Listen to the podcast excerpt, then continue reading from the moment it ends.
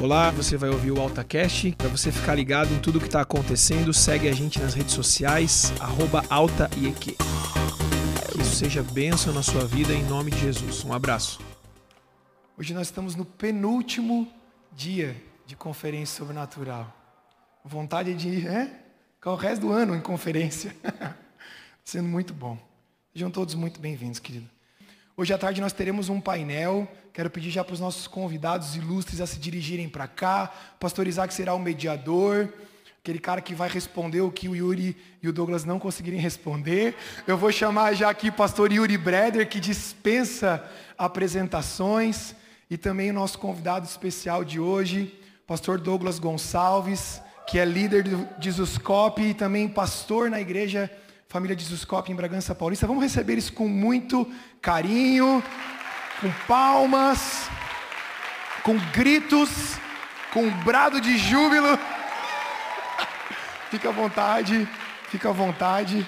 É uma alegria muito grande receber o pastor Douglas aqui. O Yuri já é de casa aí, já estão procurando apartamento para se mudar aqui para Curitiba, né, Yuri? Eu passo a palavra aí, pastor Isaac, Deus abençoe vocês. Antes de mais nada, queria agradecer aqui ao Yuri, ao Douglas. Queria agradecer a vocês porque, assim, publicamente, é legal a gente falar porque são pessoas que têm uma expressividade nas redes sociais, mas nós nos surpreendemos muito porque vocês foram muito legais com a gente desde o começo. A gente conversou com vocês, vocês foram incríveis na resposta e toparam estar aqui com a gente, a gente está muito feliz. E eu tenho certeza que vai ser. A gente já tem sido abençoado pelo Yuri e a gente vai ser também muito abençoado pelo Douglas. Então a gente vai agora bater um papo, a gente quer conhecer um pouco mais até de vocês, né? Porque a gente já teve muita oportunidade de ouvir o material que vocês produzem e tudo mais, mas a gente quer bater um papo aqui, falei para vocês, né? Mais um bate-papo. E como vocês sabem, o tema da nossa conferência é sobrenatural. E eu quero começar já por aí. Como que vocês definiriam o sobrenatural de Deus? Como que vocês enxergam isso? O sobrenatural. Amém. Eu queria começar passando essa pergunta para o Dom. tá, brincadeira. Mas é, agradecer mais uma vez né, o privilégio de estar aqui, na presença daquelas pessoas que a gente admira e com quem a gente aprende muito. Então, Douglas, é, privilégio estar aqui contigo, privilégio estar aqui nessa igreja que já falei várias vezes que é uma família já para mim. Bom, é, sobrenatural é o nome que a gente dá para um tipo de realidade que está sobre aquilo que a gente vive corriqueiramente, né, naturalmente. Eu falo que é o nome que a gente dá porque o sobrenatural para Deus não existe. Para Deus é tudo a mesma coisa, né? Estamos todos debaixo da ação de Deus. Mas ah, a maneira mais fácil de responder essa pergunta é dizer que o sobrenatural é aquilo que está sobre a natureza, senão seria infranatural. É ótima essa, essa, essa resposta, né? Falar assim, o que é pós-moderno? É aquilo que está depois da modernidade, né? Então, sobrenatural está sobre a natureza. Mas essa, o, que, o que nós queremos dizer quando a gente fala de sobrenatural, e eu, eu acredito que esse é o testemunho das Escrituras, é que existem, existe uma realidade a qual nós pertencemos, a qual nós nos movemos, que ela é regida pelas leis da natureza. A palavra sobrenatural vem de natura, vem de natureza, daquilo que é comum a esse espaço em que nós vivemos. E como é que a natureza é regida? Ela é regida por leis que a gente pode investigar, que a gente pode explicar. É, leis naturais, como, por exemplo, a lei da gravidade, não é? as leis da ciência. Então, essas são as leis da natureza. Algumas pessoas veem o mundo como um sistema de causa e efeito, um sistema fechado, onde tudo que acontece nesse mundo é resultado de causas naturais. Né? Então você tem causas e efeitos, ambos no mundo natural. E esse mundo está fechado. Nós acreditamos que sim, Existem causas e efeitos, e esse mundo que Deus criou, ele também é regido nessa esfera por leis da natureza que foram criadas por Deus, mas esse sistema não é fechado. Ele não está fechado para Deus. Deus está livre e atuante nesse mundo para fazer coisas que às vezes não são explicáveis pelas leis da natureza, essas leis infranatura, né? Uau. Boa tarde, tudo bem? Vocês estão felizes? Eu estou muito feliz, muito honrado de estar aqui, de conhecer o Yuri, meu professor online. E todos vocês, obrigado, obrigado a toda a liderança aqui pelo carinho, pela confiança, né? Deixar a gente subir aqui compartilhar algo. É, e para mim, é, o sobrenatural, né, como o Yuri está dizendo, é a gente vencer a nossa natureza, né? E no caso é a nossa natureza caída, né? Jesus veio nos ensinar a viver uma vida sobrenatural. Né? E apesar de quando a gente pensa na palavra sobrenatural, logo vem é, dons espirituais na nossa mente, né? E que sim são sobrenaturais, porque vai além é, da causa e efeito, vai além do, é, é do que pode ser explicado com os cinco sentidos. Eu creio que a grande ênfase do sobrenatural que Jesus veio trazer era o que, qual era o plano original de Deus ao criar o ser humano. Jesus veio nos ensinar o que era ser humano de verdade, né? Então, para mim, e eu vou puxar sardinha aqui para né, aquilo que a gente prega, o sobrenatural é se parecer com Jesus. Né? É, você repara que os dons espirituais nas Escrituras eram sempre um grande sinal. Então, eles nunca eram fim, eles sempre apontavam para alguma coisa. E, e qual era o fim? É uma nova vida, um novo nascimento. É, e começar a viver agora uma vida segundo o propósito que Deus tinha para a gente viver. Então, o sobrenatural é a gente é, se parecer cada dia mais com Jesus. Isso é uma vida no sobrenatural. Eu lembro que é, um dia estava um painel como esse, né? E e fizeram uma pergunta parecida com essa, né? E aí um pastor que é, tem uma ênfase muito grande nos dons, ele falou assim, que o sobrenatural, é, ele ia contar uma história para falar do sobrenatural, e aí eles estavam jogando bola, e um menino, é, no meio do jogo lá, um né, deu um pontapé no outro lá, e o menino machucou a perna. E ele caiu ali, provavelmente tinha quebrado alguma coisa, né? Aí ele falou que logo um garoto saiu correndo para pegar gelo, as coisas lá tal, e o, um outro foi lá para orar pela perna do cara. E aí ele foi e orou pela perna do cara e a perna do cara foi curada no meio do jogo, né? É, no meio do campo ali. E aí o menino chegou com o gelo e já nem precisava mais, porque a perna estava curada. E ele falando, isso é o sobrenatural de Deus, que você pode viver isso hoje e tal. E aí o outro pastor, quando esse terminou de falar né, desse é, milagre que tinha acontecido ali, ele falou assim, mas tem algo nessa história que você contou que é mais sobrenatural. É aquele menino que saiu correndo pegar o gelo. Porque ele viu um problema e na hora ele não pensou nele mais, ele pensou em servir o outro. E isso talvez seja mais sobrenatural do que a perna que foi curada. Porque é, a natureza pecaminosa dele foi vencida naquele lugar e ele entendeu que ele é um servo, assim como Cristo. Então, eu acredito que é isso, que a gente precisa desejar, assim, dia após dia, vencer a nossa natureza, viver né, de forma sobrenatural. Uau, essa história aí já. Agora eu quero ouvir a história de vocês, porque é uma curiosidade do pessoal. Você contou algumas coisas lá do Nepal, mas a gente quer ouvir. E que experiência sobrenatural assim marcaram você, a história pessoal de vocês assim, que você falou? Isso aqui só pode ter sido Deus. Conta pra gente. Quer começar?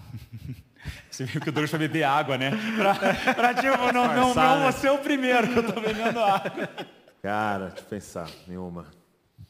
É, eu, eu, eu cresci na Assembleia de Deus. Então, assim, sempre é, é, eu estive nesse ambiente pentecostal, assim, meu pai, ele sempre foi um pregador da palavra, é um pregador da palavra, então ele me levava nos congressos, assim, então eu sempre vi muita coisa nessa questão dos dons espirituais. Eu lembro de ir em congresso com meu pai, ele terminar de pregar tipo 10 da noite, é, os pastores levar a gente para uma sala para jantar, terminar de jantar, voltar e passar assim na, na igreja ou no ginásio, tá todo mundo lá dentro ainda, orando, chorando, é, e, e, profetizando uns pelos outros, tipo meia-noite, uma da manhã, os caras não saíam mais do culto, não acabava aquilo. Eu, eu, eu vivi muito nesse ambiente, assim, mas eu, eu, vou contar uma história de quando Deus, acho que, é, gravou de forma mais profunda é, o evangelho no meu coração. Né? Eu, um dia, meu filho acordou de madrugada e aí ele apareceu do lado da minha cama, assim, sabe? Parece que um gnomo entrou na sua quarto. do nada, três da manhã você olha e tem um menino de pé, assim. Aí ele falou, quero mamar, né? Aí eu falei, beleza, coloquei ele na cama dele, fui para a cozinha para fazer uma madeira. Cheguei lá, né, para fazer uma madeira, tinha uma barata na parede, assim, desse tamanho assim. Aí eu pensei, falei, cara, três da manhã, só eu vi ela. Vamos fingir que ela não está aí. Eu estava descalço. Vamos fingir que ela não está aí. Vou fazer aqui, né, uma madeira aqui. Amanhã a gente lida com isso, né? Três da manhã. Só que de repente ela começou a vir na minha direção. E ela foi vindo na minha direção assim, e eu descalço, né? Não vou pisar descalço numa barata, né? Aí eu falei, ah, tá vindo na minha direção, né? Acordei. Aí fui lá, peguei um chinelo e tal. Voltei, quando eu voltei, ela começou a correr de mim. Ela viu o chinelo, sabe? eu fui lá e pá, matei ela, né? Esmaguei ela, sabe o que eu faço? Assim, tive que limpar até o lugar, assim. E aí eu terminei de fazer uma madeira lá, levei para o Davi, ele mamou tal, e eu deitei. E é interessante que Deus fala muito comigo através de ilustrações, sabe? e aí eu deitei assim, e cara, eu senti como o Senhor falando comigo assim, sabe? Era como se fosse o um interrogatório ali assim. E a pergunta era a seguinte: é, por que, que você matou aquela barata? E a minha resposta era a mesma resposta de qualquer um aqui nessa sala, porque ela é nojenta, aquela asquerosa, porque ela estava lá no esgoto e estava andando na minha cozinha, onde eu como, onde está a minha comida, onde meus filhos comem. Né? Ela estava lá na sujeira e vem dentro da sua casa. Né? E aí ele perguntou assim, é como se ele perguntasse assim, é, e por que foi tão fácil matar essa barata? Por que, que não tem remorso? Por que, que não tem né, nada? E aí eu falei, porque é uma barata. Comparado a mim, o que, que é uma barata? O que, que é um inseto? Né? É por isso que para mim foi tão fácil dar uma chinelada e deitar na cama de volta. E aí, era como se fosse outra pergunta assim. Você teria coragem de entregar o seu filho para morrer no lugar de uma barata? Aí eu fiquei olhando para aquilo e falando, ela é asquerosa, não teria coragem de dar nada por ela. E aí Deus começou a falar comigo isso, sabe? É assim que eu me sinto em relação a vocês. Assim, o seu tamanho em relação à barata, não dá nem para comparar com o meu tamanho em relação a vocês. O meu valor em relação a vocês. E vocês se envolvem em todo tipo de sujeira e imundícia e depois vem na minha criação perfeita, andar sobre ela. E seria muito fácil pegar um chinelo e simplesmente esmagar vocês, mas eu decidi ir no quarto do meu único filho e esmagar ele para não esmagar vocês.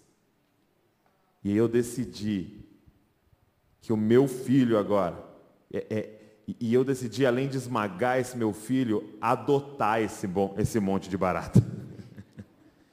e apesar de ainda a gente estar nessa, é, é, nesse corpo de barata, esse corpo que ainda peca, agora o que habita aqui é um espírito de filho, que em breve vai ser revestido com um corpo glorificado, incorruptível.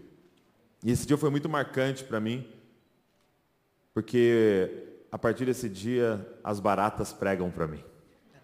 Toda vez que eu vejo uma, eu lembro desse episódio e isso foi muito fundo do meu coração. Por que, que eu estou falando isso para vocês? Porque existe um grande perigo para muitas pessoas que estão aqui dentro, que são os filhos de crente. Eu é, cresci com uma tentação, com um perigo, achar que eu peco pouco, achar que eu devo pouco, e o problema de achar que deve pouco significa que Jesus te perdoou pouco. E significa que você ama Ele pouco. Porque a quem muito foi perdoado, muito ama. Então, foi muito importante esses momentos como esse de compreender o tamanho da minha dívida diante de Deus, sabe? Porque aí eu compreendi o tamanho do perdão que Deus deu para mim. E aí eu compreendi o quanto que eu tenho que devolver de amor para Ele. Né? Acho que essa é uma experiência que eu contaria. Cara, é muito interessante você ter escolhido essa experiência, porque lá em João, nós aprendemos que Jesus veio para aquele para aquilo que era seu, né? para aqueles que eram seus, mas é muito maior, para aquilo que era seu, mas os seus não o receberam, mas a todos quantos o receberam, que creram no seu nome, a saber, Jesus Cristo, deu-lhes o poder de serem feitos filhos. Essa é a coisa mais sobrenatural que alguém pode experimentar. É se tornar filho. Então, essa experiência de compreender o Evangelho, de ser marcado e ser transformado por isso, é muito, vai muito mais além do que mil cultos onde você vê trocentas coisas acontecendo e volta para casa do mesmo jeito. E quando eu estava pensando sobre isso, sobre a experiência assim, sobrenatural que me marcou, é, eu, eu me lembrei de coisas incríveis que eu vivi no Nepal, que eu nunca tinha vivido antes. É, experiências de orar por pessoas e elas serem curadas, isso antes até de ir para o Nepal, né, aqui no Brasil, coisas que acontecem, é, graças a Deus, normalmente na, na, nossa vida de discípulos de Jesus, porque o discípulo de Jesus é chamado para caminhar na trilha de Jesus e a trilha onde Jesus passa, coisas sobrenaturais acontecem. Mas eu me lembro de uma vez que eu estava passando por um despertamento pessoal muito, muito grande. Diferente do Douglas, eu cresci na Igreja Batista. Então, é, cresci num ambiente onde algumas coisas eram vistas com um pouco de desconfiança, sinais, maravilhas, era, é, é um outro tipo de ambiente. E naquele tempo eu falei assim: Deus, se outras pessoas viveram experiências profundas contigo, experiências das quais eu leio nos livros e fico tão impactado. Senhor, se isso está disponível, eu quero viver isso. Eu quero viver isso. E eu comecei a buscar o Senhor e eu me lembro até que eu estava num período de férias, uh, logo antes de voltar para o segundo semestre da faculdade. E eu ainda tinha três dias. E eu falei assim, cara, eu vou subir ao monte. Eu imprimi uma folha assim, é, na, que ninguém podia entrar, entrada proibida. Coloquei no meu quarto e entrei no meu quarto e falei, Deus, eu quero que o Senhor fale comigo. E eu fiquei ali, gente, em jejum, três dias orando e buscando ali dentro do meu quarto. E sabe o que aconteceu ao final desses três dias? Nada. Nada. Eu fiquei frustrado. Falei, Deus, o que, que falta eu fazer? Eu estou fazendo tudo e eu achando que eu poderia comprar o sobrenatural, comprar a presença de Deus com os meus jejuns, com as minhas horas. Eu ainda estava funcionando numa mentalidade de troca. Né? E aí eu voltei para a faculdade. E voltei com a pulga atrás da orelha. Falei, cara, eu preciso fazer mais. Eu preciso orar mais, eu preciso jejuar mais. E aí eu intensifiquei a minha agenda de oração, de jejum. Eu já não queria mais ficar com ninguém, eu só queria ir para o meu quarto e orar e tal. E depois, gente, de sete dias, eu falo sete porque sete é um número profético. Sete dias, sabe o que aconteceu? Esse cara é muito heterodoxo. Heterodoxo. Eu falei que apareceu. Desculpa, é uma piada interna. Piada interna. Queridos, eu durante esse tempo eu entrei numa crise. E eu falei assim, tem alguma coisa que eu não estou fazendo. Tem alguma coisa que eu não estou entregando. E nesse tempo eu comecei a atentar para algumas coisas que não estavam na superfície, estavam mais na profundidade. Como que eu chegava, eu estava tão. Eu estava tão consumido por essa ideia que eu passava pelos meus pais e nem dava bom dia, boa tarde, boa noite. E o Espírito Santo me conduziu a fazer algo diferente. Ele falou assim: hoje, antes de você entrar no seu quarto para orar, você vai deitar no colo da sua mãe. Você vai lavar a louça. E aos poucos, Deus foi trabalhando essa questão no meu coração da expectativa. E eu me lembro que esse período de busca para que algo sobrenatural acontecesse foi se estendendo e foi entrando no meu dia a dia, naquilo que era ordinário. E eu comecei a olhar mais para as pessoas e vê-las como Jesus via. E comecei a, a pensar nas minhas escolhas, naquilo, como eu estava conduzindo a minha vida, e enfim. E, e um, uma noite eu já tinha orado, deitado para dormir. De repente, meus irmãos, veio uma, uma onda do céu. Eu não sei como explicar.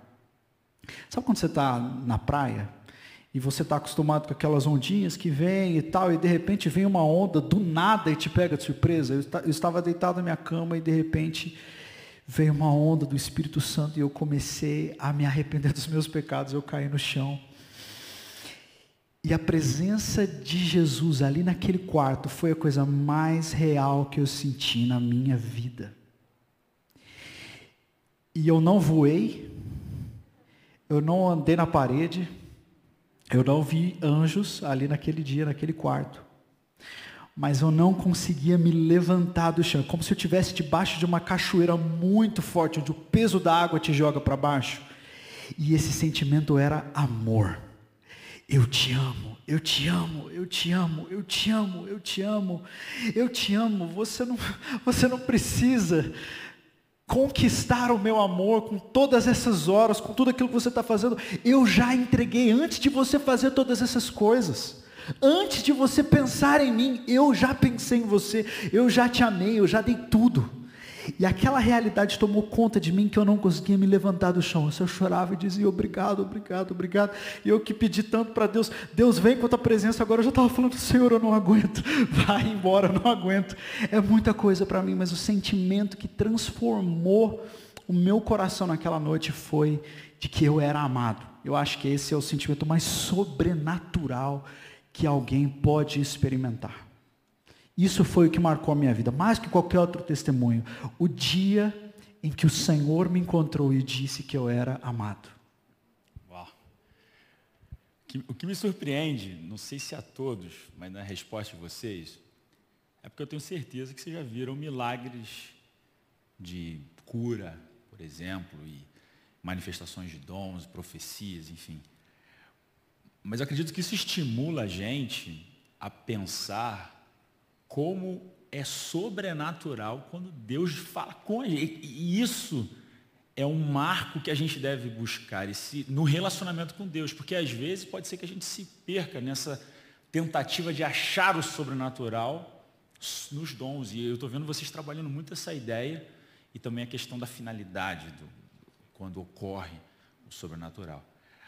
Mas indo por esse caminho, uma das perguntas que normalmente a gente ouve né, e conversa é e como discernir que é Deus que está falando?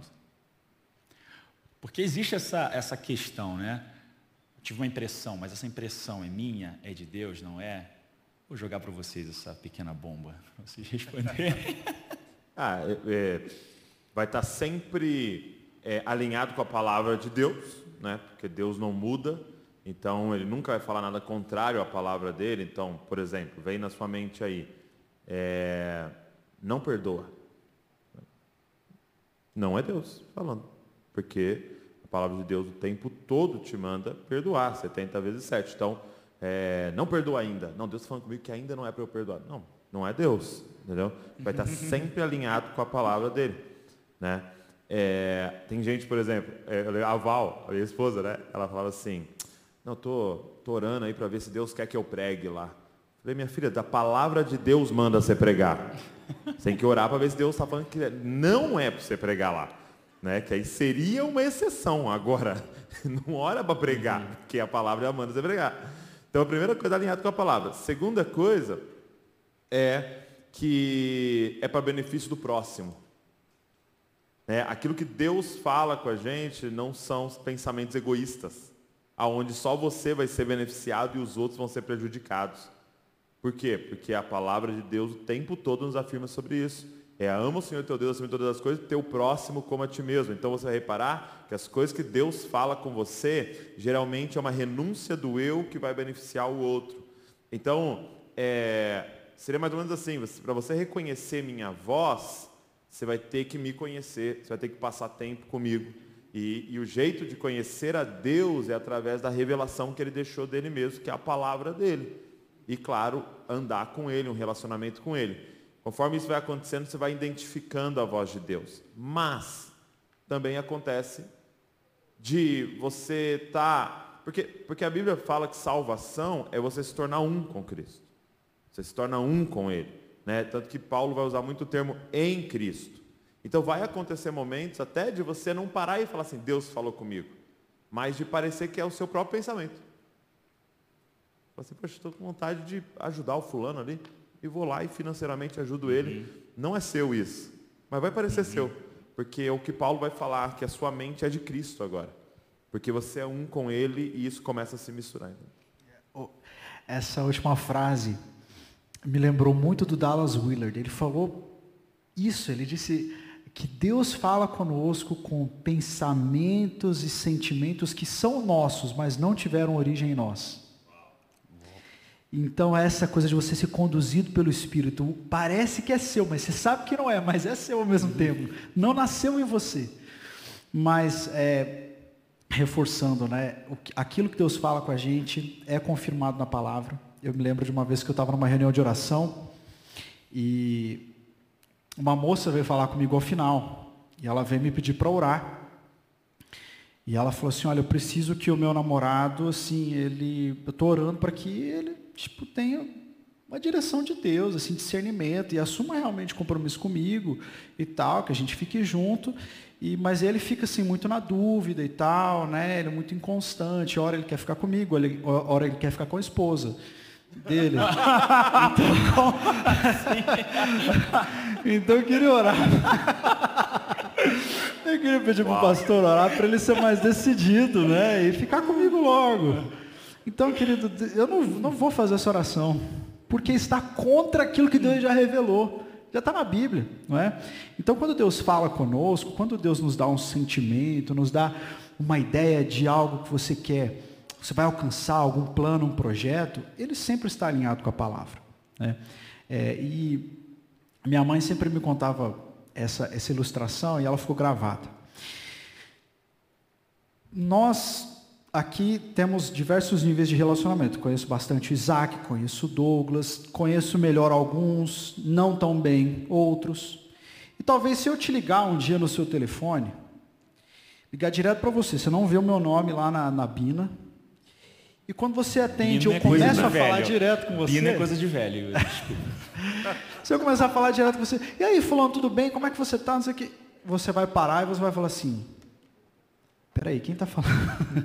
quem está falando? Não estou reconhecendo essa voz. Mas por outro lado, se for uma pessoa que você conhece, com quem você caminha todo dia, com quem você conversa todo dia, ligar para você, alguém da sua família, seu pai, sua mãe, seu irmão, seu melhor amigo, ligar para você, ele nem precisa falar o nome. Você já reconhece a sua voz. Com o Espírito Santo também é assim. Quanto mais nós nos relacionamos com Ele, mais rápido nós identificamos quando o input vem dele. Quanto menos nós nos relacionamos com a palavra, nos relacionamos com o Espírito, mais dificuldade nós temos para discernir quando é a voz dele e quando não é. Isso não quer dizer que se você é uma pessoa espiritual, que você lê a Bíblia, você nunca vai ter essas dúvidas. Constantemente na nossa vida nós estamos indo constantemente ao lugar de oração, discernindo a voz do Espírito Santo, discernindo as direções de Deus, mas isso só nos faz correr mais para Ele. Não existe uma fórmula para você falar assim, ah, entendi. Quando é de Deus é assim, quando não é de Deus não é. Então não preciso mais orar, não preciso mais cultivar relacionamento, não. Essa é uma dúvida que te coloca ainda mais em contato com o Senhor na, nessa, nesse lugar de dependência. Eu, eu lembrei falando, o, essa semana antes de viajar né, para o carnaval, eu fui orar com o Davi, meu filho, né, ele tem sete, Davi. E aí, antes de orar, ele falou, posso te fazer uma pergunta? Eu falei, claro, faz aí. Ele falou assim, como é que faz para quando eu chegar diante de Jesus, ele não falar, vai para longe de mim que eu não te conheço. eu falei, uma boa pergunta, eu falei para ele, é, é simples, você precisa ser amigo dele. Quem é que ele vai receber na casa dele? Quem é que você deixa entrar na sua casa? Seus amigos, aqueles que você confia, né? Então você tem que ser amigo dele. Mas como é que eu faço para ser amigo dele? Eu falei, anda com ele. Você precisa falar com ele diariamente, perceber que ele está com você o tempo todo, é, compartilhar as coisas com ele e tal, e falando, e ouvir ele, ele vai falar com você também e tal, né? E aí ele fez essa pergunta, como é que eu sei que não é meu pensamento uhum. e tal, né? Beleza. Aí eu orei com ele e eu fui deitar. Aí passou uns 10 minutos, ele aparece no quarto lá, né? O gnomo. Aparece lá no quarto. Aí ele falou assim, estava orando ali, Jesus falou comigo. Eu falei, é mesmo? O que, que ele falou? Falou que eu vou assumir todo o Dizascope. para eu me preparar. Eu falei, amém, então, mano. Começar a orar, ler Bíblia, tal. Aí, beleza. Eu falei, mas isso aí, agora vai lá, deita lá, dorme e tal, né? E aí ele deitou, passou cinco minutos e ele voltou. E se você pensar, até aí poderia ser um pensamento dele, né? Assumir todo o desescope. Poderia ser um pensamento dele, pode ser algo que a alma dele quer. E é essa nossa confusão né, que a gente faz. Mas aí ele voltou, depois de cinco minutos. E aí ele voltou e falou assim, é, eu estava orando, e, e Jesus mandou eu vir aqui falar um negócio. E aí ele confessou um pecado. E aí ele falou, sabe, há meses atrás, quando vocês me perguntaram se eu tinha cortado meu cabelo com a tesoura, eu falei que não, mas eu cortei. E eu estou arrependido e tal. Aí você fala, Jesus está falando com ele, porque é contra a natureza.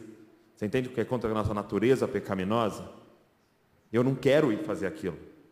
Então, é, você vai perceber isso. Nem sempre, claro, muitas, uhum. pode ser algo que você, é, Jesus falando com algo que você gosta, mas uhum. na maioria das vezes é ele falando, negue-se a si mesmo, tome a sua cruz e faça a minha vontade, né? Então, é, vai ser uma jornada da vida aí para a gente cada vez mais estar tá afinado em ouvir a voz de Deus. E o que é interessante é que é, naquele dia que ele, que, que, ele apareceu no quarto e falou isso, né, que, que ele assumiu o desascope, é, de dia eu tinha encontrado com um dos meninos que lidera a sala de oração da nossa igreja, e ele falou, cara, eu estava orando e eu senti um, uma palavra para você, é, e Deus estava me falando que o Davi vai muito além de você e ele vai assumir o Dizascó. Então o menino tinha me falado isso à tarde, entendeu? E ele aparece no quarto e fala isso à noite, então isso é, isso é muito doido. E assim, é, só abrindo um parênteses, eu eu vivo muito nesse contexto de manifestação de dons, tal, principalmente, a gente sempre foi muito treinado para a palavra de conhecimento, palavra de sabedoria. E, e uma coisa que eu aprendi, se você está tendo vida com Deus, palavra profética é confirmação, nunca é nada novo. É muito interessante. Uau. Geralmente eu estou num lugar, alguém vem, cara, estava ali, Deus está me falando isso, isso, isso, já era confirmação de coisas que Deus estava falando comigo. É muito difícil, tipo, ah, não sabia disso, isso é algo novo. Não, é só um selar, é um, é um confirmar. Por exemplo, a gente foi para o Japão e lá, cara, Deus é, flechou nosso coração mesmo, de tipo, cara, um dia vocês vão plantar uma igreja aqui. E, eu, e um amor invadiu nosso coração pelo Japão. De novo, antinatural. Deixar minha terra, deixar minha família, deixar para um lugar que eu não. Antinatural. Então, você já tem um indício que é de Deus. Deus ama missões? Sim ou não? Espalhar Sim. o evangelho está na palavra, então ó, tá tudo alinhado. Aí beleza, guardei aquilo e aquilo foi só crescendo dentro de mim. Então eu estou num culto, pastor que eu vi pela primeira vez, ele para a pregação e fala, cara, Deus está abrindo para vocês a Ásia, Japão, China, Tailândia. Então, você vê assim, não era algo novo, uhum. era uma confirmação daquilo que o Espírito. Então é, é, a gente precisa realmente ter essa vida com Deus e Ele fala, cara, Ele fala para a gente. Uma coisa que Desculpa, a gente fica falando assim, eu vou, só vou abrir um parênteses, a gente nunca fecha os parênteses, parênteses. a gente abre, né? Um parênteses. eu sou assim, eu falei para o Isaac, falei, cara, me corta, porque se deixar eu falo mesmo. Mas, ainda sobre essa coisa de ouvir a Deus e discernir a voz de Deus, tem uma coisa que, tem um, um, um rabino, ele já, já faleceu há muito tempo, chamado Heschel, Abraham Joshua Heschel, e ele fala uma coisa que, que me marcou, ele disse assim, Muitas vezes Deus fala conosco em sílabas. Sabe o que é isso? Deus fala conosco em sílabas. Nesse momento, Deus fala uma sílaba. E nesse momento, talvez você não consiga discernir ou entender plenamente o que Deus está falando agora, mas quando você olha para a sua história, Você junta essa sílaba com a sílaba de ontem, com a sílaba da semana passada, com aquilo que Deus vem falando, você vai entendendo ao longo do tempo. Né? O Evangelho não é essa coisa de você vem aqui nessa conferência, Deus vai te dar detalhado tudo que você vai viver nos próximos 20 anos, de modo que você não precise mais depender dele. Não. Talvez o que Deus está te dando hoje é uma sílaba. Continua. Amanhã Deus vai te dar outra e outra. E essa dependência vai fazer com que você chegue aonde Deus quer que você chegue. Uau. A gente, ouvindo aqui vocês falarem, é, trouxeram muito essa questão do alinhamento com a palavra. Né? Então vamos Vamos partir disso, alinhando com a palavra. E alinhando com a palavra, a gente acaba tendo o estudo da palavra, a gente entra no estudo da teologia. Eu quero entrar um pouco nessa, nessa área aí. Hum. Inclusive porque eu vejo que é um marco dos ministérios de vocês. Né? A Escola do Discípulo, tanto o Isoscope, traz essa questão da Bíblia e traz muita questão da literatura, para a gente ler. Né? A gente tem bastante incentivo de vocês. E uma, uma das perguntas até que vieram para a gente é, é esse conciliar que, por incrível que pareça, ainda permanece da boa teologia com o fervor. Como que vocês encaram isso, assim, daquele que se dedica ao estudo da palavra, se dedica ao estudo teológico também, mas continuar com o coração fervoroso? Isso é possível? Isso não é possível? Isso não tem nada a ver? Como que vocês enxergam essa, esse dilema? Eu acho se é que é, é um dilema eu acho que quando isso não acontece é que é errado. Né? Não é a boa teologia. Não é a boa teologia. A boa teologia é aquela que desemboca em doxologia, te coloca em adoração, né? te coloca aos pés do Senhor. E para mim isso foi uma coisa muito forte quando eu fui fazer o meu seminário de missões na época, no CTMDT, Centro de Treinamento Ministerial Diante do Trono.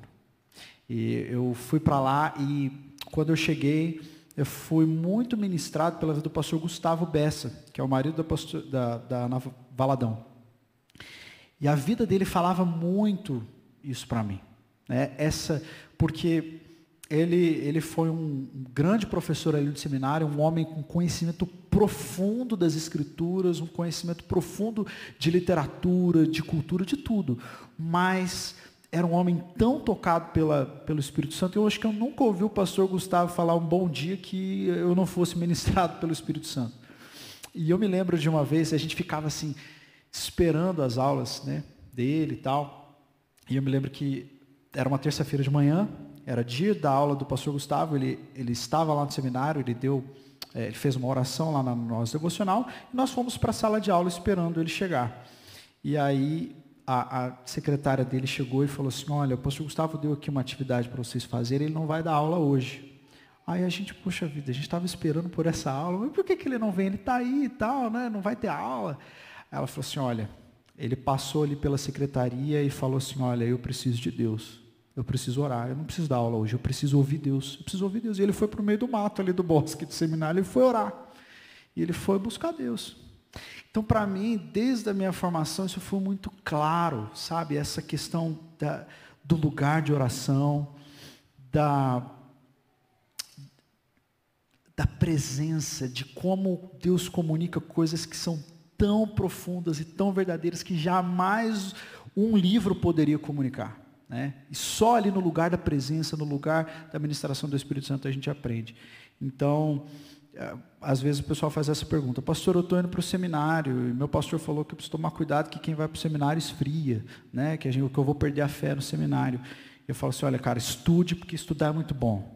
Leia porque ler é muito bom, Deus fala com a gente, e Deus quer que você seja uma pessoa inteligente, você não precisa sacrificar o seu intelecto, crer é também pensar, é, mas não abandone jamais o lugar de oração. Tudo que você lê, de outro conteúdo, você tem que ler o triplo da palavra. Você, você tem que gastar tempo em oração. Você não pode abandonar o lugar secreto. Não deixa o estudo te roubar o teu coração. Então, assim, não, não são coisas incompatíveis. Eu acho que elas são complementares. Mas a gente precisa fazer esse esforço. É muito fácil fazer o esforço num, num, num, campo, às vezes, de aprender mais, de estudar e tal, e abandonar o lugar secreto. E é isso que a gente não pode fazer. Né? Sim, e, e eu complementaria com, com essa reflexão de teologia é estudar é, Deus. Só que Deus não está morto. Então, esse estudar Deus é num lugar de relacionamento com Deus. Porque uma coisa importante que a teologia vai nos ensinar é que Deus, ele é único, incomparável. Então, Deus está numa categoria que só tem Ele. e geralmente, quando a gente vai estudar alguma coisa, a gente aprende por comparação. Uhum. Né? Então, por exemplo, se eu falar para você assim, você nunca viu, aí eu falar assim, o que é um carro? Aí eu vou falar para você, ah, imagina um caixote de, de aço. Então você tem que saber o que é caixote, você tem que saber o que é aço para poder aprender o que é o carro. Porque a gente vai fazendo sempre comparações. Tanto que quando Jesus é, pergunta para os discípulos assim, ó, quem que o povo diz que eu sou? O que, que eles falaram? O que, que eles começaram a fazer? Comparações. Comparações. Por quê? Porque era alguém estudando de longe. Ah, então compara você com Elias. Compara você com Jeremias. Compara você com Agora, quando ele pergunta para os de perto, que não estão estudando simplesmente ele, mas estão relacionando com ele, aí você tem a revelação de quem ele é. Tu és o Cristo, filho do Deus vivo. E aí ele fala: não foi carne ou sangue que te, te fez entender isso. Não foi um entendimento humano. Não é porque você é inteligente, Pedro. Desculpa. Isso foi meu pai que te revelou. E isso só vem com relacionamento. Porque como conhecer alguém que não tem ninguém na categoria dele? Que é santo e incomparável? Só se você se relacionar com ele. Então esse conhecer das escrituras é muito mais do que entender, é um conhecer de andar junto. Tanto que é até a mesma palavra para relação sexual na Bíblia.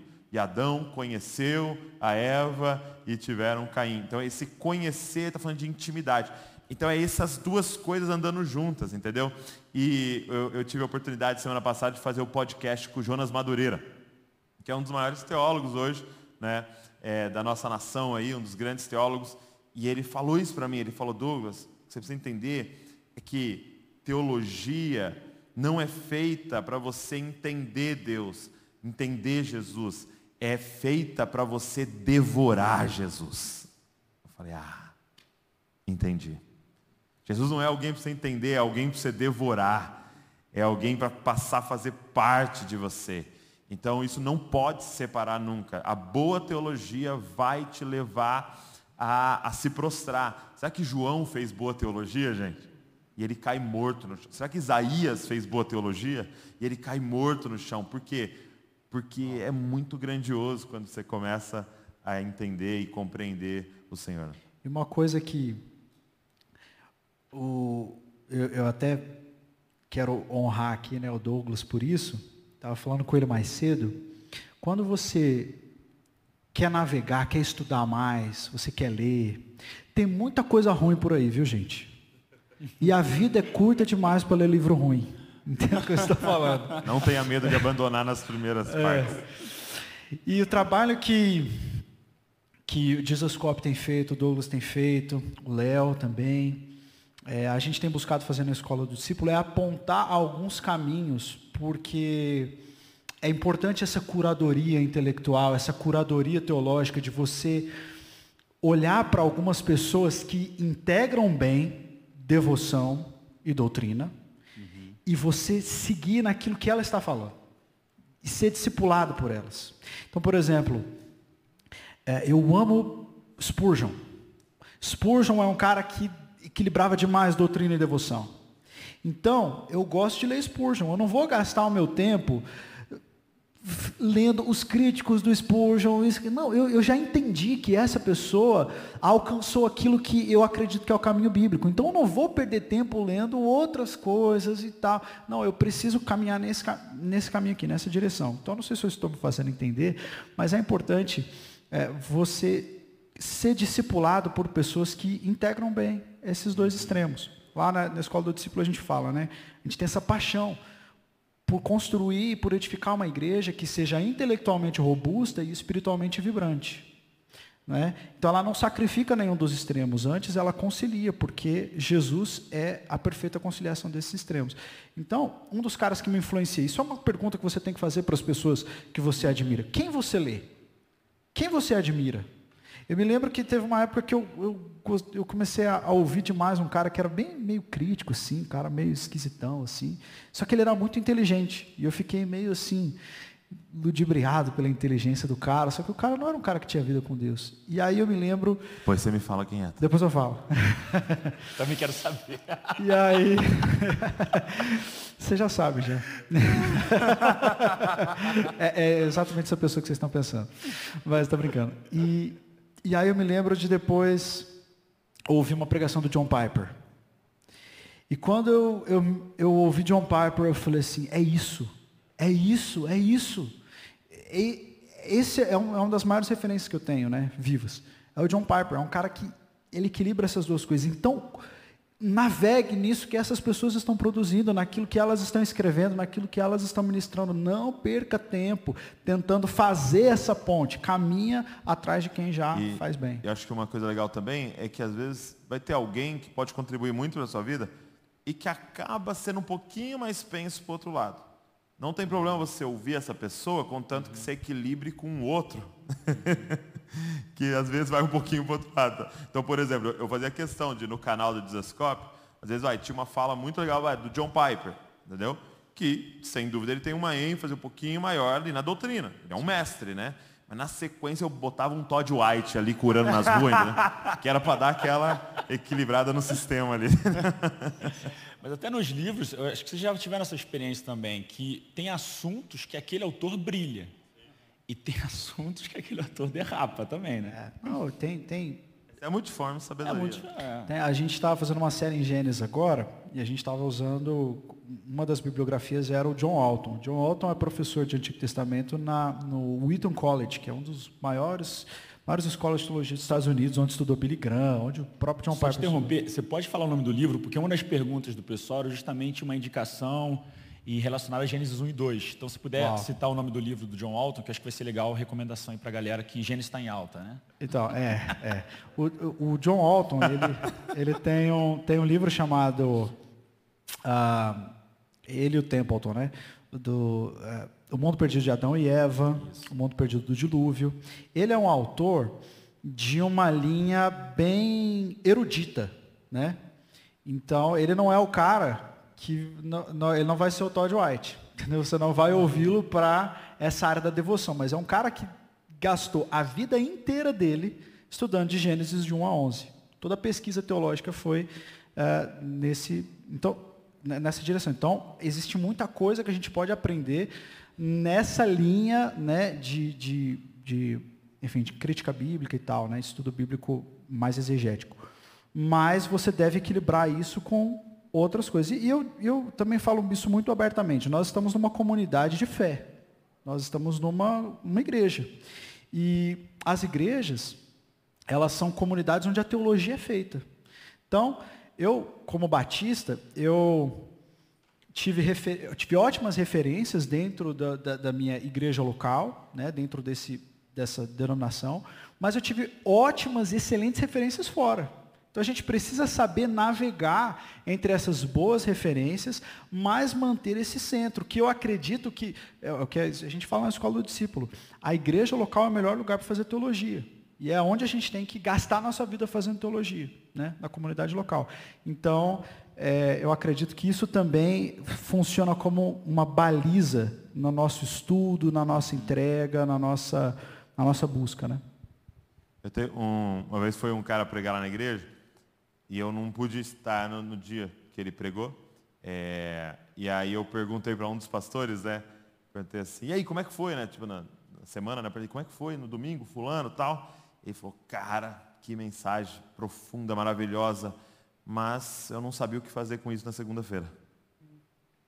Então esse é o perigo da gente fazer estudo e teologia fora da uhum. comunidade local, porque começa aquele grande conhecimento não afetar a nossa vida cara está com o casamento arrebentado uhum. e aquilo já começa a não tocar o casamento, a empresa, a criação de filhos, é, é, os vícios que ele está tentando vencer. É muito importante ser feito nesse contexto. Agora, um livro legal sobre isso daí, não sei se chegou a ver, A, a Origem. Sim, fantástico. A Origem é fantástico.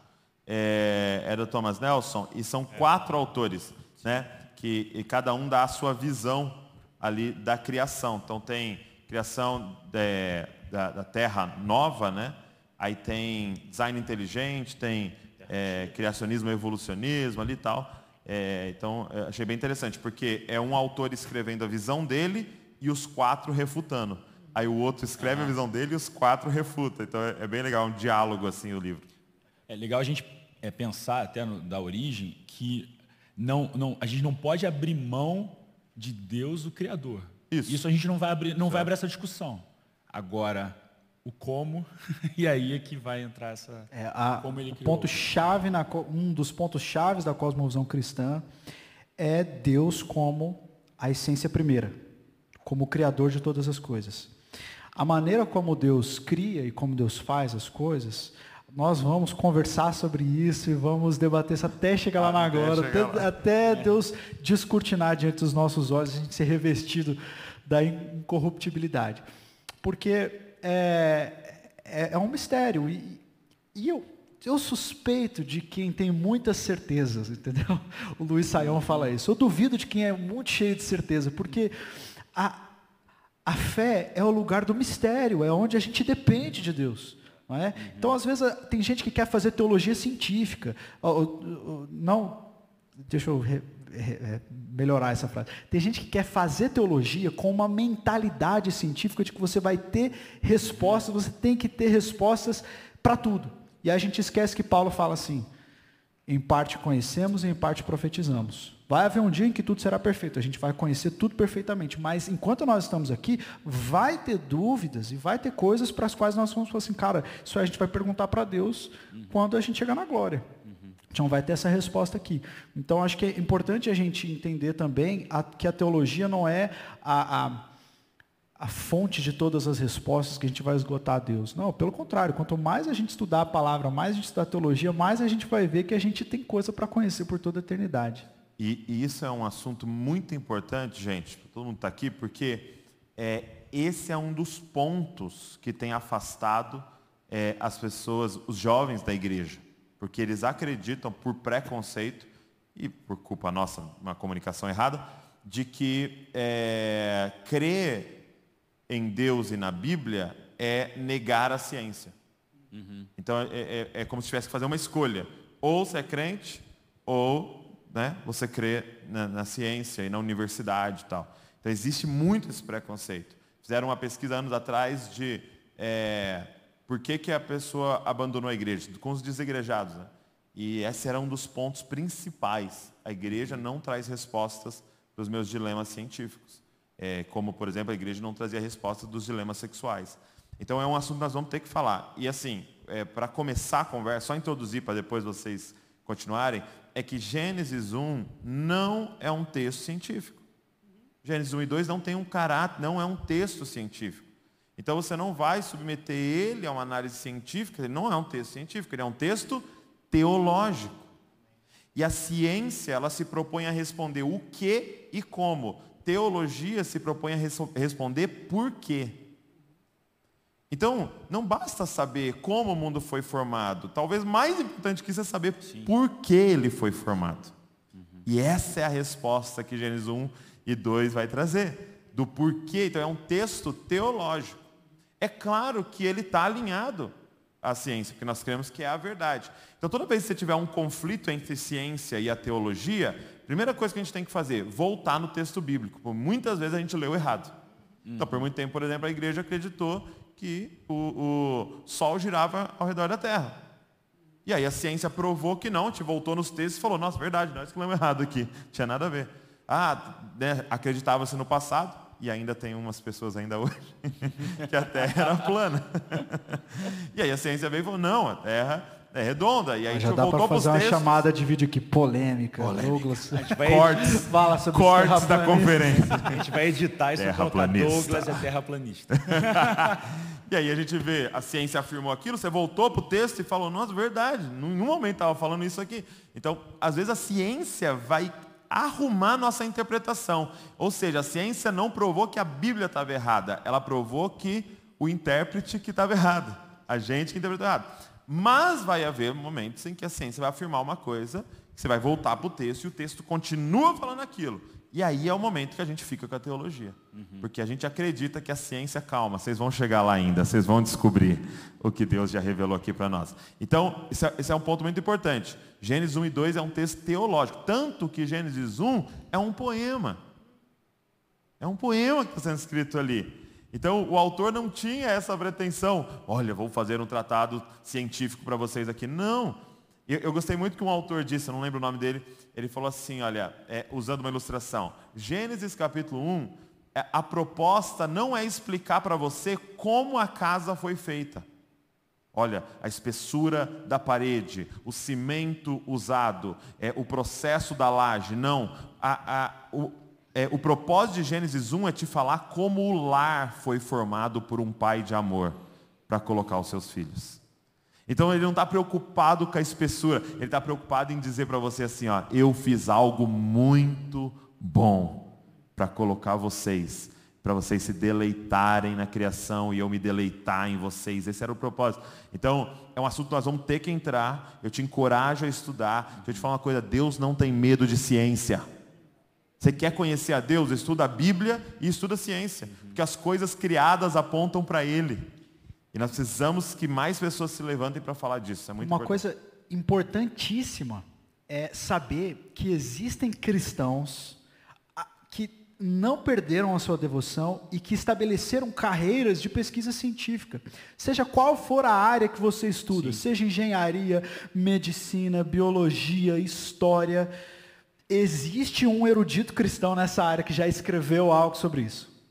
Então, quando eu descobri que eu não tinha todas as, as, as respostas, mas Deus já levantou na história outros cristãos que tentaram responder as mesmas coisas e que já estudaram sobre isso. Então, a gente tem ah, um Alvin Plantinga na filosofia. A gente tem um John Walton na história. A gente tem ah, ah, o o, o, matemático de Oxford, a cadeira máxima de matemática do mundo, a cadeira de Oxford, é ocupada por um cristão, confesso. O Francis Collins, o cara que gerencia o maior orçamento de ciência do mundo, o cara presidente da Associação Americana de Ciência, uhum. é um cristão, escreveu um livro chamado Razões por que Crer, ele conta a experiência dele se convertendo e tal. Então, é, tem muita gente que conseguiu conciliar isso. E a gente às vezes não fala disso, a gente fica sem referência. A gente acha que a crítica que a gente escuta na faculdade, uhum. meu Deus, cara, nossa, e agora? Meu mundo desabou. Não, outros cristãos já dedicaram a outros cristãos, né? Dedicaram a vida deles respondendo essas, essas questões. E isso que o Douglas falou agora sobre Gênesis, sobre organizar as coisas, né? mais do que a criação da matéria, Gênesis está falando sobre a organização é, ordem da matéria. No caos, né? Deus trazendo ordem para o caos e trazendo significado para algo que não parecia ter significado. Né? Uma das coisas que a gente, é, eu ouvi muito né, na, crescendo na igreja era sobre o descanso do sétimo dia. É, Deus cria todas as coisas e no sétimo descansa. Isso nos ensina a descansar. É, Deus não precisava descansar, mas ele faz isso de uma maneira pedagógica, sim. O John Walton traz uma coisa fantástica. No Oriente, no, naquela época, né, no Oriente Próximo, ah, era muito forte a noção de que o templo era construído para que a divindade dormisse dentro dele. É por isso que Dagon tinha um templo, é por isso que os, as divindades tinham que ter um templo, porque elas precisam dormir em algum lugar. As divindades daquela época elas são muito parecidas com os seres humanos. Elas brigavam, elas, né, um planejava contra o outro, e elas tinham necessidade de comer, elas tinham necessidade de descansar. Então, se ela tem necessidade, necessidade de comer, então traz sacrifício para ela. Cria-se um templo para que ela durma dentro dele. Quando Deus organiza a criação e no sétimo dia ele descansa, nós Uau. estamos aprendendo que este é o templo de Deus. É aqui que Deus habita. Nós não construímos nada para que Deus venha habitar. Ele já construiu o seu próprio espaço e ele habita dentro dessa criação. Ele habita Uau. aqui. Esse é o lugar do descanso de Deus. Então, essa é a importância da gente ver o propósito com o qual os textos bíblicos foram escritos. Os evangelhos, eles, você tem, por exemplo, a narrativa de Lucas, é uma narrativa que se propõe a ser histórica. Então, quando Lucas fala da morte e ressurreição, não é uma morte e ressurreição simbólica, é literal. Mas é diferente, Lucas, da narrativa de Gênesis, é diferente da narrativa de Salmos, que é um livro poético. Não é? Então, cada livro da Bíblia tem que ser interpretado de acordo com o seu gênero literário, para que a gente possa extrair aquilo que realmente o autor queria dizer.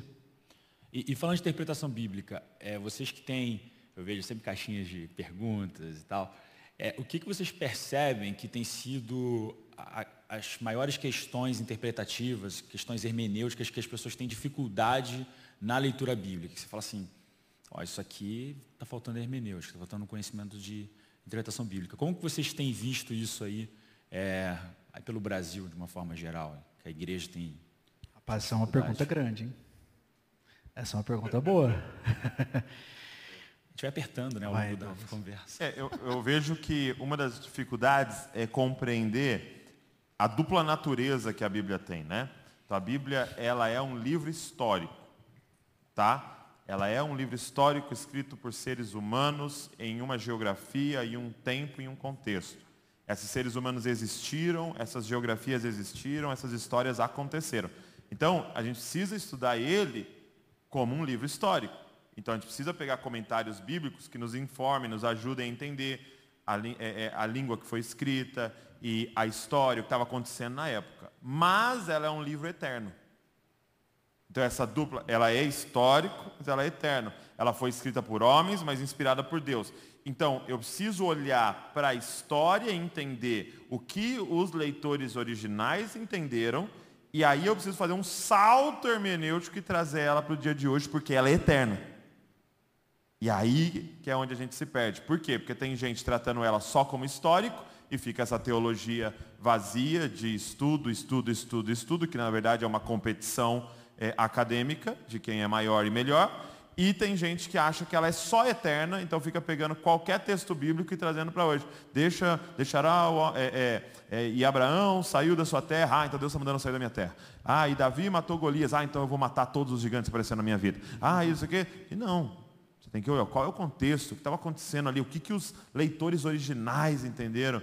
É, então, assim, eu acho que esse é o desafio que a gente está enfrentando, de as pessoas entenderem as regras de interpretação. Eu gosto de falar assim, que imagina, é, lembra na escola, na hora do intervalo, que os meninos, geralmente os meninos, se reuniam para jogar futebol. Né? 20 minutos de intervalo eles reuniam para jogar futebol. A gente comia correndo, pegava uma latinha de refrigerante, amassava e jogava futebol. Você olhando aquela cena dos meninos chutando uma, uma latinha, eu te faço uma pergunta, é futebol? Aí você pode falar, é...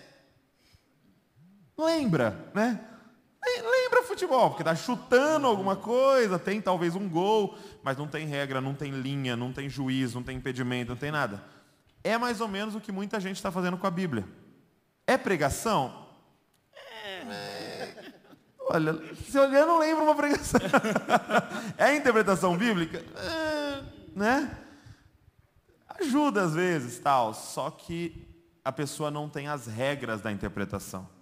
E ali é um perigo muito grande. E às vezes a gente fica se perguntando por que, que a vida das pessoas não estão sendo mudadas? É por que, que as pessoas não estão sendo libertas? Porque é a verdade que liberta. E muitas vezes só usou um texto bíblico para falar um negócio que queria falar. E se não é a verdade, não liberta. Então, assim, para mim, eu acho que esse tem sido o maior desafio. Está melhorando muito com o acesso das pessoas a, a movimentos como o Yuri está fazendo, é, e o EAD, as pessoas podendo estudar à distância, está tá ajudando muito, é, mas ainda a gente tem muito para caminhar. E que livro você indica aí? É. Que livro eu indico? Deixa, deixa. Ah, eu já falo de cara, entendes o que lês. Entendes sabia que ia ser Gordon isso, Fee, É, já sabia, né? É, e como ler a Bíblia do mesmo autor, livro a livro, porque ele te dá as regras de interpretação é, ser jogado dentro das regras. Né? Uhum. O Gordon Fee que é batista, por sinal. o autor do Entendes Aquiles, né? o é? Gordon Fee. É, é um teólogo batista Legal, né? interessante, que eu acredito que a, a, a resposta para isso está também na igreja local. Teologia não se faz sozinho.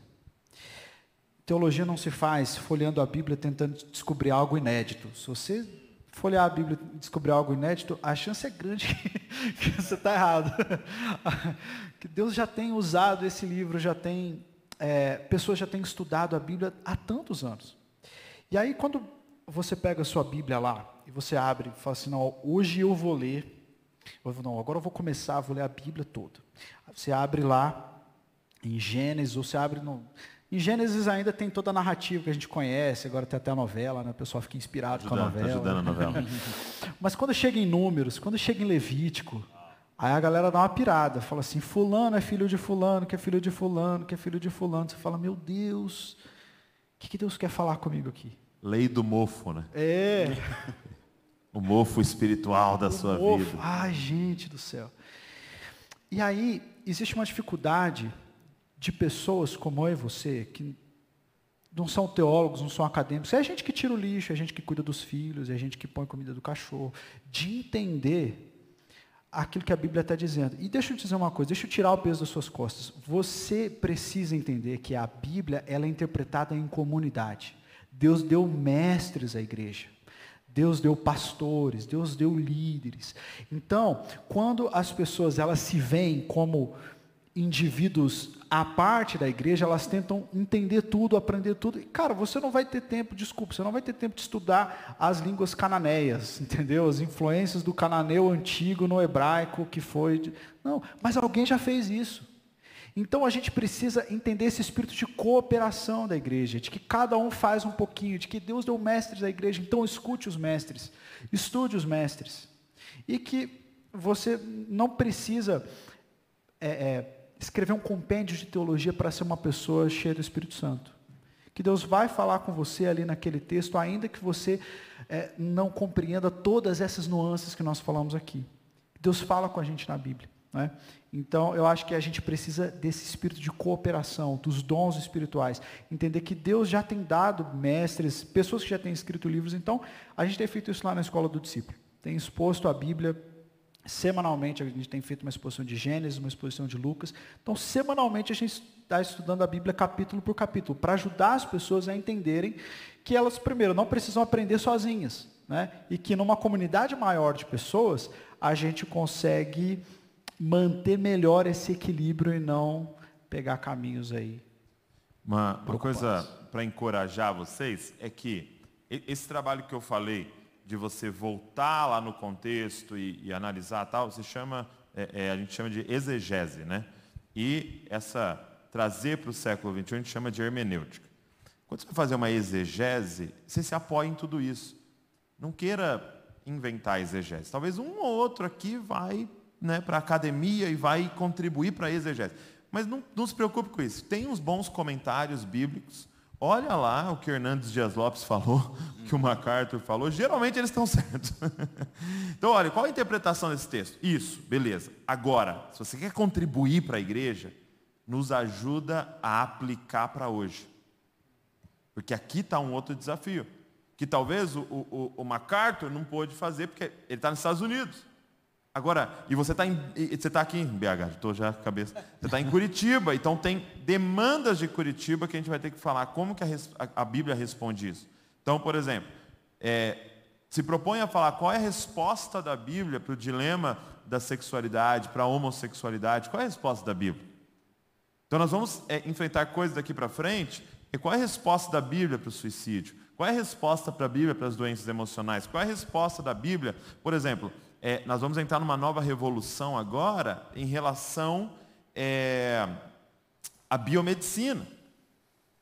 Então eles já estão vendo formas de descobrir é, como alterar o bebê dentro da barriga para, por exemplo, ele já ser um pouco mais alto, mais inteligente, dá para você escolher ali o- a cor do olho. Quais respostas da Bíblia para isso? Ter mais cabelo. Tá mais cabelo. E aí vai poder, crente pode fazer isso, está certo fazer isso? Não, e tal. E aí nós vamos ter que se debruçar de novo sobre as escrituras, com a exegese que já existe, entendeu? Mas para entender, cara, como é que a Bíblia responde isso? E aí eu acho que é um desafio para todos nós aqui, trazer a Bíblia para a aplicação de hoje, né? Se, se a, se a igreja praticasse 1% daquilo que ela já sabe, tá bom. Eu vou ser obrigado a fazer a propaganda, né, gente? Tem o ITQ agora aqui, eu vou ter que fazer essa propaganda que está aqui, a bola quicando. Que já está aqui do lado, você tem que se inscrever. Depois de tudo isso que a gente ouviu, a gente tendo aqui na nossa casa, um Instituto Teológico, você não se inscrever, aí não dá, né? Era só um pré-lançamento. Era só. Mas são excelentes é, materiais. Eu gosto muito, às vezes eu te mando, né? Eu gosto de assistir o, o, o- a Escola do Discípulo, aquele vídeo que vocês fizeram sobre a história da igreja, fantástico, aquela série, vocês têm que assistir, são, são incríveis realmente. A gente já tem que fechar, que o tempo já, por incrível que pareça, já faz uma hora que a gente está conversando, passou super rápido. Eu só queria fazer uma última pergunta que veio para a gente, baseado nos dilemas do nosso tempo. Como que vocês veem essa questão da ansiedade, um problema do nosso tempo? Quando que a ansiedade vira pecado? Como lidar com isso? Como que vocês têm visto isso nesse tempo? Para a gente fechar aí. É eu, importante quando a gente fala de ansiedade fazer uma, uma distinção, né? Existe sim a doença ansiedade, que ela tem vários fatores e, e fatores físicos. Às vezes a pessoa está com uma, um problema hormonal, é, um problema nas sinapses e isso pode causar sim ansiedade. Então é o caso de como qualquer outro problema físico de remédio, de, é, de médico, de psiquiatra, né? Então, existe. É, agora, existe o, vamos chamar assim, para a gente fazer essa diferenciação, um quadro ansioso, né? O que a Bíblia chama de andar preocupado, né? Não andeis ansiosos. Não está falando da ansiedade, doença diagnosticada, catalogada. Está falando sobre esse quadro ansioso. E sim, ele é pecado. A gente chama de, ai, estou preocupado, estou ansioso, mas na verdade isso é pecado. Por quê? Porque, e é um pecado é, é, que ele se manifesta, mas ele tem a raiz de todos, que é não confiar em Deus. Não colocar sua confiança totalmente em Deus. E quando é que eu estou preocupado? Quando eu acredito que as coisas podem sair do controle e dar errado. Então, todo o lance da fé é esse, colocar toda a sua confiança em Deus. Olha como é, é, Jesus vai colocar, não andeis ansiosos com coisa alguma. Por quê? Porque o seu pai sabe daquilo que você precisa antes. Então, como é que ele resolve a ansiedade? Com a paternidade de Deus. Dizendo, você tem pai. Você tem pai. Filhos saudáveis, gente, em casas saudáveis, não tem ansiedade. Eles não se preocupam com o que vão vestir, não se preocupam com o que vão comer, não se preocupam com o que vão beber. Os meus filhos nunca falaram assim, pai, me mostra a dispensa antes de dormir, só para eu ter certeza que amanhã. quantos, quantos leites você comprou, pai? Deixa eu calcular, dá para quantos dias? Não, nunca. Eles não sabem se eu roubo leite, se eu tenho uma vaca no fundo de casa, eles não sabem de nada. Eles sabem que ele fala, mamá, e aparece. Porque eles têm pai. Quem está entendendo o que eu estou falando aqui? Então, sim, é pecado e pecado na sua origem, que é não confiar completamente em Deus. E é, e é o pecado que nós vamos lidar o tempo todo, porque é essa raiz de colocar toda a sua confiança em Deus, que é a nossa jornada de santificação. Né? Só complementando, fantástico isso. Né? Tem que fazer essa, essa distinção, né? que existe a patologia, a ansiedade, existe tratamento para isso e a gente não, né, Deus, graças a Deus, nos deu a ciência também para isso. Mas existe essa questão de querer viver o dia de amanhã hoje. Deus não te deu ainda o dia de amanhã, Deus te deu hoje.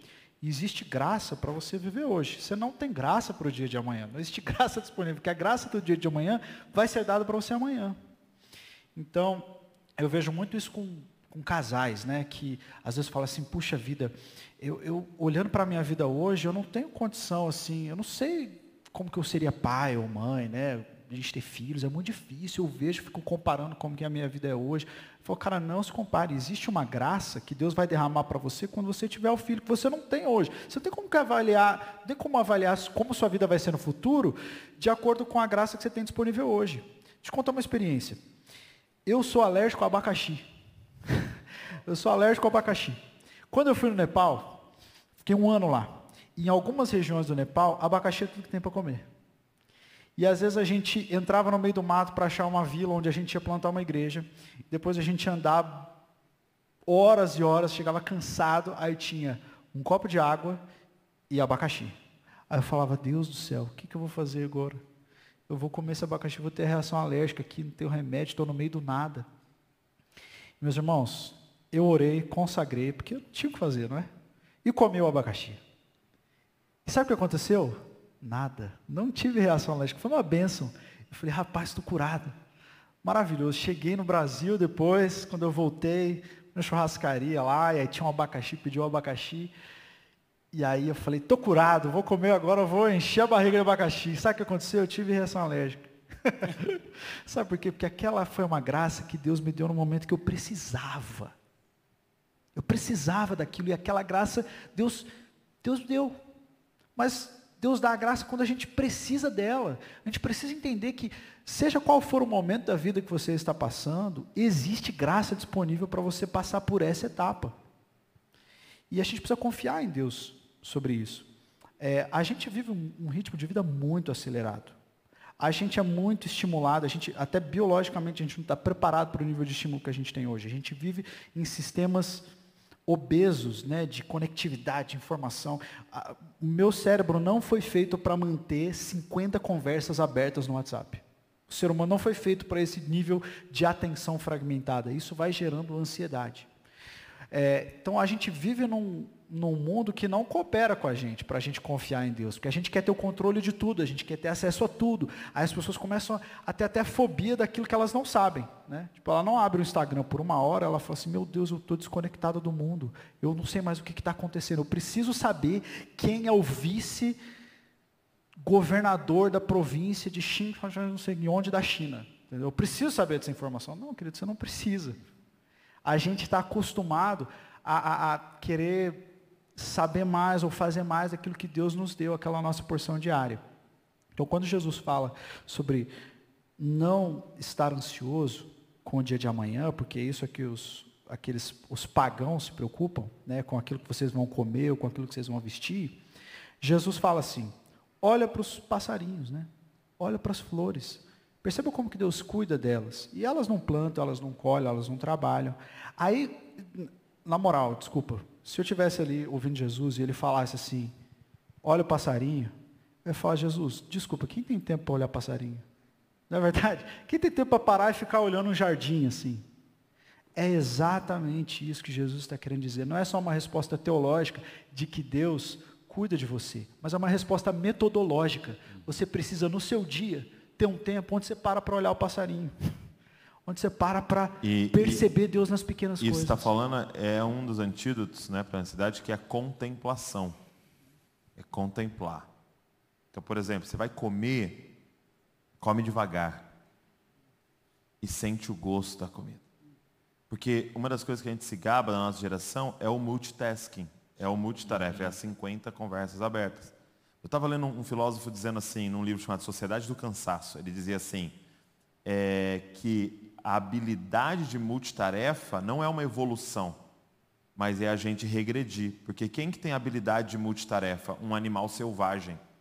O coiote. O leão, por exemplo, ele é multitarefa, porque ele está comendo e prestando atenção para não ser comido.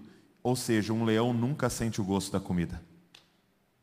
Os animais selvagens não têm a capacidade de contemplar, porque eles não podem se entregar à experiência, porque eles têm que estar prestando atenção naquilo que está vindo.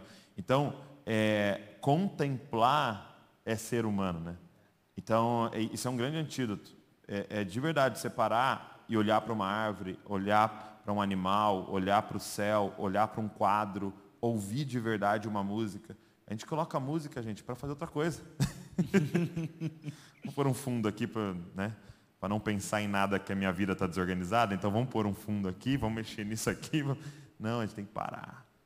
Parar Entendeu? A gente fala assim, né? Não sei se você vê, mas a maioria das pessoas fala assim, cara, sabe um lugar que eu sou muito criativo? No banho. Ou dirigindo. Não sei o que acontece no banho, eu sou criativo. É os dois lugares que está sem celular. É.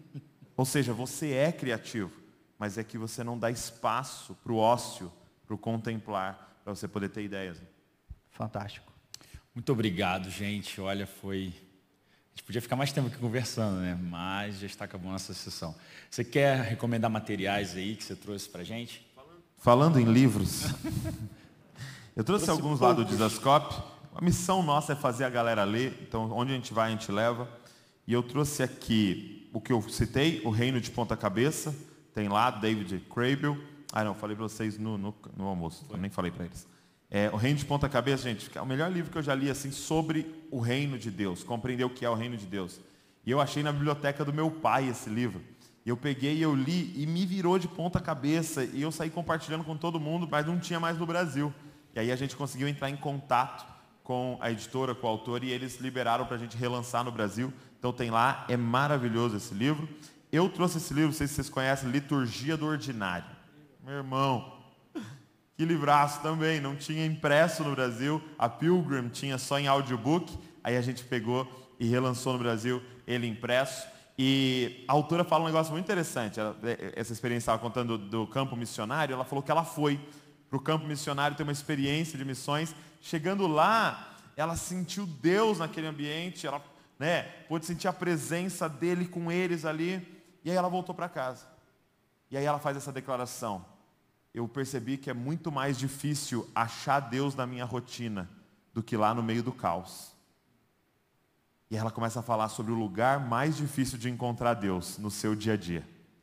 Como é que come para a glória de Deus? Como é que bebe para a glória de Deus? Como é que troca fralda para a glória de Deus? Como é que dirige para a glória de Deus? Como é que lava louça para a glória de Deus? Então ela vai fazendo essa reflexão aqui, a liturgia do ordinário. Muito legal. É, eu trouxe o livro do meu amigo Alessandro Vilas Boas, Quem é Jesus?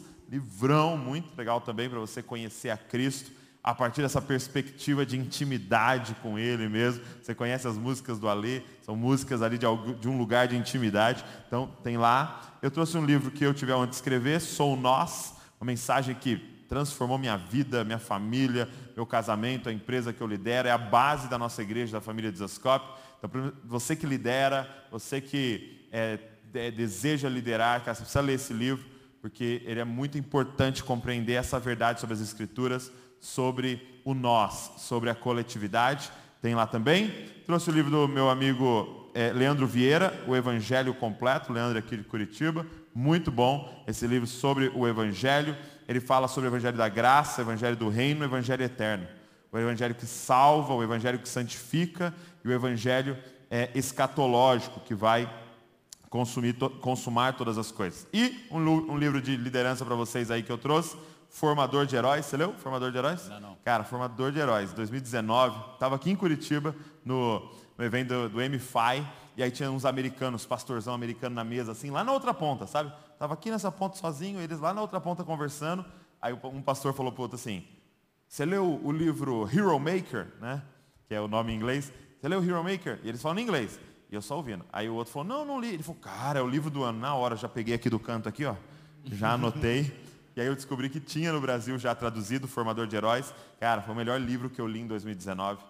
É demais, porque ele faz uma provocação, que é a seguinte: você teria coragem de, ao invés de tentar ser o herói, você se tornar um formador de heróis? Ao invés de sonhar com o que Deus pode fazer através da sua vida, você sonhar com o que Deus pode fazer através da vida daqueles que estão ao seu redor, porque você vai gastar a vida treinando eles. E nada mais é do que a forma que Jesus liderou. Então tem lá para vocês. E trouxe as Bíblias do Dizascope também. Tem essa aqui. Tem uma feminina lá, Love Book, que você der para uma menina, ela se apaixona por você na hora. É uma coisa mágica. Você vai vender. É, você vai. Tem essa preta também. Eu estava no aeroporto, né? E aí a, a mulher do check-in sempre pede para abrir a caixa, né? Acho que ela pensa que tem drogas na caixa ali. Aí eu abri, ela, ah, é Bíblia, né? Aí eu falei para ela, ah, vou dar uma de presente para você. Aí eu dei essa daqui para ela. Dá para ver na câmera aí? Dei essa aqui para ela. Aí eu abri a segunda caixa, tava essa daqui, ó, que é feminina, né? Eu falei para ela, você não quer a feminina? Tá, pode pegar essa aqui, né? Se você quiser a feminina. Ela, não, sou do signo de leão, acho que essa aqui vai ser muito. então você tem lá, depois dá uma olhada lá, tenho certeza que vai te abençoar. Sou de virgem até o casamento, tem é. essa, né? Mas é uma honra estar aqui, gente. Obrigado por esse tempo maravilhoso. Vamos orar agradecendo esse tempo. Obrigado, Pai, porque foi uma conversa tão agradável, tão inspiradora. Obrigado por esses homens de Deus que temos a oportunidade de ouvir, de conversar nesse dia. Abençoa-nos, Deus, nesse tempo agora de descanso e que à noite nós possamos ouvir ainda mais a Tua voz através do Teu Filho. Que eu te peço em nome de Jesus. Amém.